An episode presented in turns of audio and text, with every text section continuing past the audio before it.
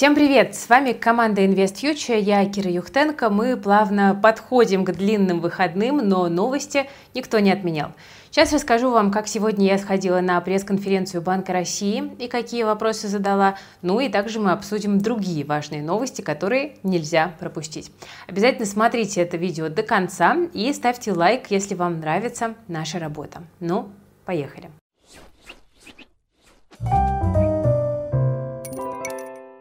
Ну, заседание ЦБ, конечно, это главное событие дня. Давайте пробежимся по его макроэкономическим итогам. Тут обошлось без сюрпризов, как все, в общем-то, и ждали. Ключевую ставку оставили на уровне 7,5%, уже шестое заседание подряд, но уже в ближайшие месяцы ставку могут повысить, потому что инфляция может подняться выше целевых 4%, до 6,5%.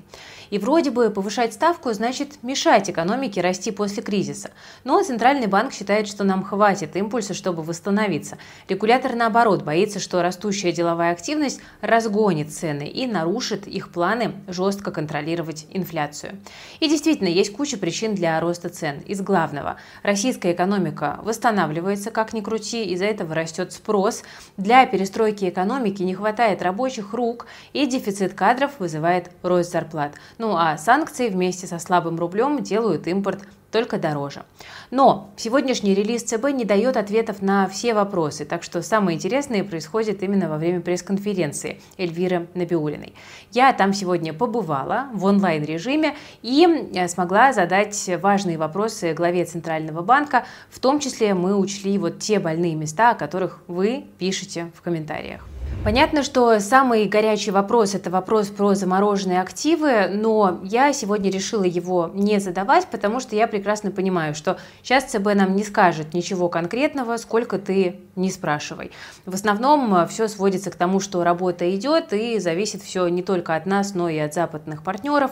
И в качестве иллюстрации вот можно послушать э, сегодняшний ответ Эльвиры Сахибзадовны на вопрос о заблокированных активах. Что касается Э, заблокированных, э, э, заблокированных активов. Здесь, конечно, работы продолжаются, рассматриваются разные варианты, но без решений зарубежных регуляторов практически тяжело эти вопросы решить. Таких решений пока... У нас информация о таких разрешениях отсутствует. Я знаю, что есть запрос на то, чтобы озвучить конкретно проблемы людей, которые попались в ВТБ, и я подумала, что на следующем заседании мы с командой можем этот вопрос проговорить. Но в целом понятно, что хочется ответа, его хочется не только вам. У меня тоже замерзли деньги и в иностранных ценных бумагах, и в Финексе, но, знаете, можно задавать один и тот же вопрос и злиться на отсутствие результатов, а можно все-таки пробовать задавать вопросы, на которые мы можем получить более четкий ответ, который может как-то реально на практике сегодня помочь инвесторам. Вот я сегодня выбрала вторую стратегию. Друзья, у многих есть запрос на диверсификацию портфеля сейчас. С отменами налоговых льгот по иностранным активам зарубежные акции теряют вообще всякую привлекательность, ну а российский рынок ограничен.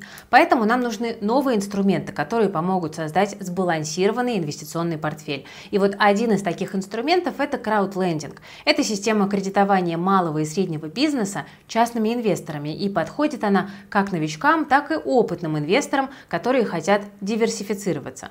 Бизнесу краудлендинг помогает найти деньги на покрытие кассовых разрывов или на развитие, ну а инвесторам заработать на кредитовании таких небольших компаний. Сегодня я расскажу вам про краудлендинговую платформу JetLand, которую я и сама использую. Это один из крупнейших операторов в реестре Центрального банка России. Команда платформы JetLand построила систему, в которой инвесторы могут получать высокий доход при относительно низких рисках. Нужно объяснить, что если бы вы начали инвестировать инвестировать вместе JetLand э, один год назад, то вы бы заработали к своему капиталу 19,1%. То есть 19 100 рублей годовых на каждые 100 тысяч инвестиций. Весьма неплохо. При этом процент банкротств за все время работы компании, то есть дефолтность так называемая, всего лишь 1,35. Это немного. Кроме того, на платформе доступен режим автоинвестирования, благодаря которому можно гибко настроить уровень риска, сроки инвестиций и диверсификацию портфеля. Потенциальная доходность при этом останется выше депозита или облигаций. Автоинвестирование, кстати, работает при суммах от 2000 рублей, то есть достаточно доступно. Вы можете оценить краудлендинговую платформу JetLand лично. В описании к этому ролику есть ссылка. Если вы по ней зарегистрируетесь, то получите плюс 20% годовых дополнительной доходности на первую сумму пополнения сроком на один месяц. Итак, вернемся к моим вопросам. Первым важным вопросом стала ситуация с белорусскими еврооблигациями, потому что очень многие жалуются, что не могут получить деньги даже по тем бумагам, которые были погашены еще в феврале, и это был вот как раз-таки первый вопрос, который я задала. Что касается белорусских еврооблигаций. Банк России в курсе сложившейся ситуации. Хочу обратить внимание, что еврооблигации Республики Беларусь являются иностранными ценными бумагами, и обязательства по ним исполняются в соответствии с зарубежным правом, то есть мы не можем напрямую это регулировать и контролировать. Но и знаем, что сейчас белорусская сторона работает над э, изменением национального законодательства, чтобы Э, разработать механизм передачи выплат по еврооблигациям Республики Беларусь держателям, чьи права учитываются российскими депозитариями. И мы со своей стороны э, проводим консультации с Минфином Республики Беларусь для того, чтобы обеспечить получения российскими клиентами российских депозитариев соответствующих выплат. Ну, будем ждать, пока Банк России сможет договориться с белорусскими регуляторами. А второй вопрос э, тоже показался мне очень важным, я выбрала его. Уже очень долгое время печально известный Петропавловск не дает инвесторам закрывать их ИИСы. Бумаги не торгуются, зависли на счетах. Поскольку заблокированные акции нельзя перевести на торговый счет, брокеры отказывали очень многим в закрытии ИИСов. Этот вопрос я тоже озвучила. Что касается той темы, которую вы обозначили по ИИС-3 и невозможности ИИС не ИС-3, а ИС, их еще нет, а ИС из-за невозможности закрыть, потому что там находятся э, какие-то определенные акции. Да, мы тоже знаем об этой проблеме. Это, по сути, техническая проблема. Э, которая, хотела бы подчеркнуть, не имеет никакого отношения к функционированию в целом системы ИИС, э, индивидуальных инвестиционных счетов. Э, эта проблема к настоящему времени решена, и клиенты могут обратиться к своему брокеру для проведения операции по данному счету. Так что, как следует из ответа Эльвиры Сахибзадовны, если вы ранее получали отказ по закрытию ИИС, сейчас обратитесь в поддержку брокера еще раз и можете сослаться даже на наш вопрос на пресс-конференции ЦБ и скажите, что Набиулина заявила, что проблем быть не должно. Закройте, пожалуйста, мой ИИС. Скорее всего, а, это может получиться, Расскажите, пожалуйста, в комментариях, если, может быть, кто-то уже сегодня после пресс-конференции пошел э, в поддержку брокера с таким запросом, что вам ответили. Э, ну вот, судя по всему, уже можно закрывать. Ну и еще я сегодня задала вопрос про недобросовестные практики банков с кредитами, он тоже важный. Э, сейчас многие крупные банки предлагают кредиты наличными по 3-4% годовых, и все бы ничего, но вот только со второго-третьего месяца ставка уже взлетает там, до 30 и более процентов. И многие финансово неграмотные грамотные люди в результате попали в просак. И вот я решила уточнить у ЦБ, будут ли предприняты какие-то действия, чтобы такие вот э, не очень чистые маркетинговые стратегии ограничить. Эльвира Сахибзадовна ответила. Нас действительно беспокоит эта проблема, потому что низкие ставки на первоначальном периоде, они рекламируются большими буквами, которые всем видны, понятны, а э, как увеличивается эта ставка в следующий период очень мелкими, мелким шрифтом, и люди могут даже это не видеть. Нас этот вопрос беспокоит, как и антимонопольную службу, и э, мы э, рекомендовали банкам указывать на сайтах условия изменения ставок, и э, отображать эти параметры не менее заметно, э, значит, чем вот эти низкие ставки. Проводим мониторинг того, как банки продвигают эти продукты, продукты и ФАС, и мы знаем, что готов применить надзорные меры, это его инструментарий, когда выявляются нарушения. Э, кроме того, мы ожидаем положительного эффекта, если будет принят закон, ну, сейчас идет о полной стоимости кредитов, который также регулирует не только вопросы, э, что включается в полную стоимость кредита, но и раскрытие э, информации в, в такой явной форме по корректности, с корректностью и, и честностью этих расчетов и их наглядностью. Кстати, напишите в комментариях, какую самую недобросовестную рекламу банков или брокеров вы встречали, на какие уловки вы попадались в последнее время. Мне будет тоже очень интересно это собрать для следующих э, наших вопросов и обсуждения на экспертных советах, потому что мы этих тем тоже очень часто касаемся. Ну, вот э, такие вот у нас сегодня итоги заседания. Я хотела еще спросить про ЛДВ, но не поместились все мои вопросы, к сожалению. Ну, тоже в следующий раз, э, наверное, сможем этот вопрос также озвучить. Ну и в целом как-то стараемся поддерживать коммуникации с регулятором, да, понятно, что там, наверное, не всеми ответами мы можем там, быть довольны на 100%, но, с другой стороны, в любом случае плюсик в карму за открытость, так или иначе ЦБ, ну, по крайней мере, общаются. Идем дальше. В продолжение темы с недобросовестными банками. Не так давно, кстати, Сбер у нас был оштрафован за практику с недобросовестной рекламой кредитов на 600 тысяч рублей. Но Сберу это, как говорится, как слону дробина, поэтому не стоит э, уделять этому огромное внимание. Давайте-ка мы лучше с вами посмотрим последние финансовые результаты крупнейшего российского банка. Сегодня он опубликовал свои результаты по РСБУ, по российским стандартам за 5 месяцев, и мы видим, что выросло все буквально. Процентные доходы плюс 5, 5%, комиссионные плюс 8%, чистая прибыль 118 миллиардов рублей. Надо сказать, что это все еще прекрасные цифры, но стоит отметить, что прибыль уже не показывает тот серьезный рост, который мы видели в прошлые месяцы. В апреле банк показал чистую прибыль почти 121 миллиард рублей, то есть это даже чуть больше, э, чем сейчас. Но, тем не менее, Герман Греф очень оптимистично прокомментировал результаты. Я напомню, это председатель и президент э, Сбера. Вот что он сказал. Сильные результаты позволили нам сохранить достаточность общего капитала на высоком уровне в 13,5%, даже с учетом рекордных дивидендов в размере 565 миллиардов рублей.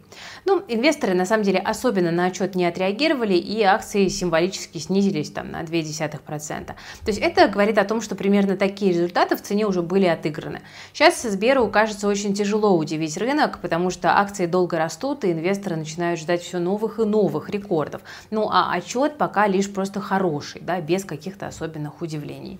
Кстати, по данным Центробанка, сбережения россиян на депозитах в иностранных банках значительно выросли. Общий объем таких средств вырос на 130% по сравнению с маем прошлого года и приблизился к отметке уже почти в 6 триллионов рублей. Это рекордный показатель с 2018 года. При этом отмечается, что наибольший отток средств в иностранные банки наблюдался в июле и декабре 2022 года. В то же время россияне выводили деньги с валютных вкладов в банках Российской Федерации и за 2022 год и первый квартал 2023 эти средства уменьшились более чем на 3 триллиона рублей. Ну, логично. В одном месте убыло, в другом прибыль, прибыло. Еще есть несколько причин такого вывода денег за рубеж. Во-первых, это, конечно, массовый отъезд за границу э, людей. Во-вторых, санкции против российских банков и валютные ограничения. И не нужно быть семи пядей во лбу, чтобы догадаться, куда основные средства россиян переехали. Да? Турция, Грузия, да, там другие страны постсоветского пространства. Давайте продолжим тему о зарубежном. Тут Райфайзенбанк сообщил, что введет комиссию за перевод долларов из других банков. И составлять она будет, внимание, 50%, то есть половина всего платежа. Грабеж ну, как бы еще какой. Но максимально комиссия может дойти до 500 долларов, то есть если отправляете до 1000 долларов, то заплатите действительно половину. Если больше, то реальная процентная комиссия будет все-таки ниже. Как это комментирует сам Райфайзен? Цитата. «В связи с изменением рыночных условий банк вынужден ограничить количество входящих переводов в долларах США. И важно, что новые условия не затронут входящие переводы, которые зачисляются на счета юридических лиц, ИП и клиентов частного банкинга, то, что называется private banking в Райфайзене.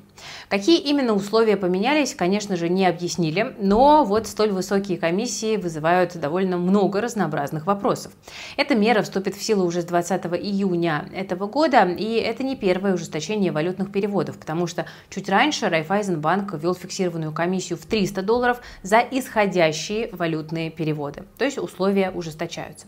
Ну, кстати, Центральный банк сегодня прокомментировал такое решение Райфайзена, и Набиулина на вопрос от СМИ во время пресс-конференции отметила, что банки вправе принимать такие решения. По ее словам, банковские организации понимают риски подобных операций и имеющиеся ограничения. И столь высокие комиссии направлены на снижение рисков и защиту средств граждан от их заморозки в иностранной валюте. Ну, вот так вот смотрит на это регулятор. Кто-то грабит комиссиями, а кто-то просто списывает деньги. Турецкий банк Денис Банк без предупреждения начал списывать деньги со счетов россиян.